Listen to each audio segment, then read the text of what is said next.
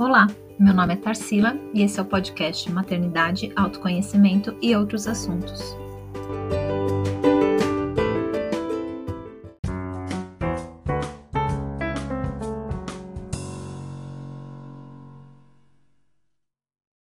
Há tempos eu tento fazer um podcast. Eu sempre tive conversas internas em minha cabeça e uma grande vontade de compartilhar meus medos, anseios, dúvidas e também meus cases de sucesso, é claro. Vários episódios já foram gravados, todos em meus pensamentos. Aliado a isso, o tempo que eu passava no trânsito me fazia pensar que esse tempo poderia ser investido em algo mais produtivo, tanto para mim quanto para outras mães e mulheres que também perdiam tanto tempo no trânsito. Mas eu nunca consegui tirar isso de dentro da minha cabeça. Então veio a pandemia. Os hábitos mudaram e aquele tempo no trânsito não existia mais. Minha vida também mudou e, de acordo com meu próprio julgamento, ela não estava mais tão interessante assim. Afinal de contas, o que eu fazia além de estudar e ficar com meus filhos? Até que um dia eu fui correr e coloquei o episódio de um podcast que por algum motivo estava salvo na minha playlist. Eu me apaixonei por tudo que aquela pessoa falava e cada mensagem de cada episódio que eu escutava me ajudava e ainda ajuda em um momento que eu passei de grande tristeza, mágoa e ressentimento.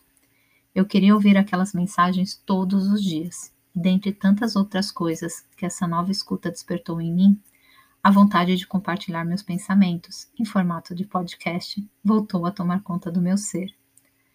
Mas, ainda assim, eu me boicotava e pensava: mas esse podcast é tão bem produzido, tem capa, vinheta, edição de som. Eu não tenho dinheiro para tudo isso. Eu não sei editar. Melhor deixar para lá. Mas como acredito que algumas coisas são para ser, uma amiga aleatoriamente me indicou um outro podcast e eu fui escutar. Quatro minutos, sem música, sem vinheta e sem edição. Pelo menos é o que parecia para mim. E eu pensei: é isso, Tarsila. Comece, vá, faça. Dê um passo de cada vez. Só que mais uma vez eu me paralisava e vinha os pensamentos: ah, não, são tantas iniciativas, você já tem o Insta, o Hotmart, seus atendimentos com gestantes e puérperas, você precisa focar em uma coisa só. E sim, é verdade. Acho que o foco é super importante, mas atividades distintas que corroboram para o mesmo foco só tende a acrescentar. Enfim, a grande verdade é que até hoje eu não gravei esse podcast porque busco uma perfeição que não existe porque busco desculpas para não fazer o que eu quero, pelo medo de ser julgada, por me expor a uma situação e não ter sucesso nela, por não conseguir dar conta de algo que comecei. Então me questiono: e se ninguém ouvir? Eu paro de gravar. E se eu tiver que parar? Pelo menos eu tentei. E se rirem de mim? Ah, eu vou estar tá longe mesmo, eu não vou escutar. Então eu aceitei que nada é eterno e que tudo, exceto a morte, é mutável. E então veio mais um sinal de que eu deveria seguir em frente.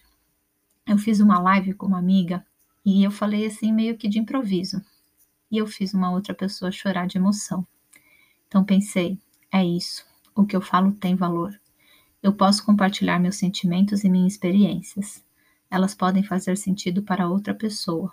E o ponto é esse. Se eu conseguir fazer a diferença na vida de uma única pessoa, já valeu a pena. Então, por que não dividir com outras mulheres meus erros e acertos? Sempre que eu falo no offline de um determinado assunto, quem está ao meu redor me agradece e compartilha da minha visão. Por que não levar para outros canais além do Instagram? Então, aqui está o meu primeiro podcast: Maternidade, Autoconhecimento e outros assuntos.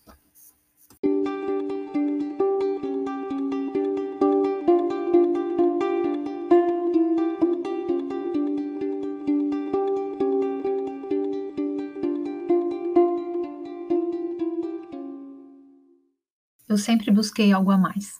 Sempre busquei entender o porquê das coisas. Sempre tentei entender o motivo das desigualdades e sempre tentei fazer algo diferente que pudesse transformar o mundo. Eu até já quis ser presidente do Brasil, mas cresci, amadureci e posso até dizer que endureci.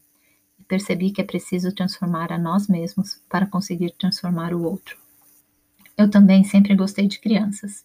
Era uma criança ainda quando cuidava de crianças menores e tenho muitas histórias para contar de como eu me relacionava bem com todas elas, até com aquelas com quem, por causa da língua, eu não conseguia nem conversar. Percorri longos caminhos e nele endureci. Eu já falei que eu endureci, né? Mas hoje eu não tô tão dura assim. Confesso que nesse processo eu me encontrei e me perdi algumas vezes, mas segui em frente. Conquistei muitas coisas materiais e pessoais. Até que então chegou a maior de todas as conquistas, o maior dos troféus, aquilo que muita mulher sonha e deseja, a tal da maternidade. Então a gente percebe que esse troféu não é feito só de ouro, que ele reluz, mas muitas vezes são as lágrimas que estão refletindo. Que as cenas lindas que acontecem são fotografadas, mas a escuridão de uns dias podem ser tão profundas que não permite que apareça nenhuma imagem. E é assim, para a grande maioria das mulheres, que é um trajeto solo, com curvas, obstáculos e areia movediça, mas que uma vez que você entrou nele, não há volta e a gente começa a perceber que quando a gente usa o obstáculo como suporte ou alavanca, a gente enxerga um céu azul e cheio de nuvens. A gente percebe que se a gente permite se escutar, vamos ouvir junto o som dos passarinhos. E a gente percebe que se estivermos bem, a paisagem se transforma e pode ser acompanhada por diversas pessoas.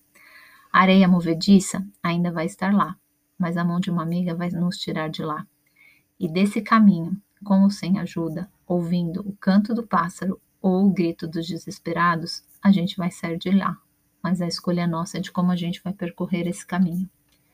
E é por isso que, para mim, não existe falar de maternidade sem falar de autoconhecimento, porque a gente chega no nosso limite. Nos entregamos até dizer chega, mas a gente cansa a gente surta e a gente respira, para e pensa: pera, não é possível, tem alguma coisa errada aí. E a gente começa a ver toda a situação começa a olhar para nós mesmas e percebemos que a gente se deixou de lado. Que a gente arrumou a casa, a cama, a cozinha, estendeu roupa no varal, levou o filho para a escola, pensou no almoço de manhã e viu que estava faltando molho de tomate. Então, antes de buscar o filho na escola, a gente sai mais cedo, passa no mercado, leva 10 coisas que sabemos que não tem em casa e não só a lata de molho de tomate. Então, pegamos nosso filho na escola, carregamos a mochila, colocamos na cadeirinha, perguntamos onde está a máscara. Ah, essa máscara. Tá ficando pior que meia essa história de máscara. Damos banho, janta, lemos história antes de dormir e pum, estão todos dormindo na mesma cama.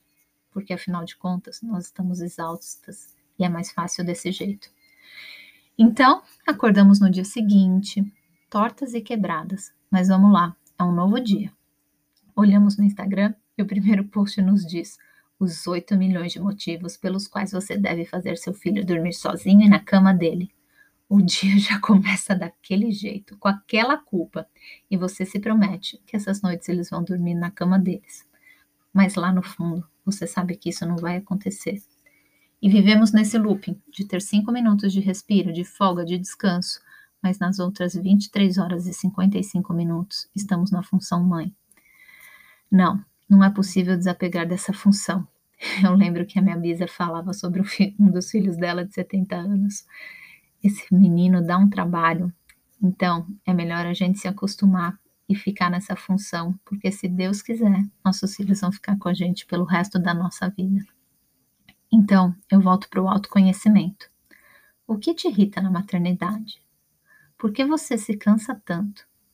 Por que você justifica que seu filho cresceu rápido quando a calça dele está no meio da canela? Para quem você justifica isso? Por que seu filho tem que ler com 5 anos e falar inglês com 3? A quem você está querendo agradar quando fala para o seu filho, dá um beijinho no fulano? O que nós estamos buscando com essa tal da maternidade?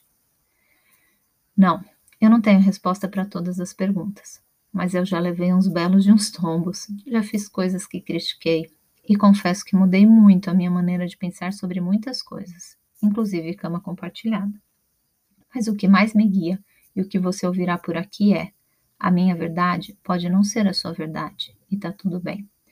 O que é bom para mim pode não ser bom para você e tá tudo bem. E assim seguimos, compartilhando experiências. Use o que achar que pode ser bom para você, descarte o que não for e passe adiante se você gostar desse conteúdo. Espero conseguir aos poucos ir achando as respostas para as perguntas que eu acabei de fazer. Acho que alguns episódios nos farão refletir mais sobre isso. Até mais!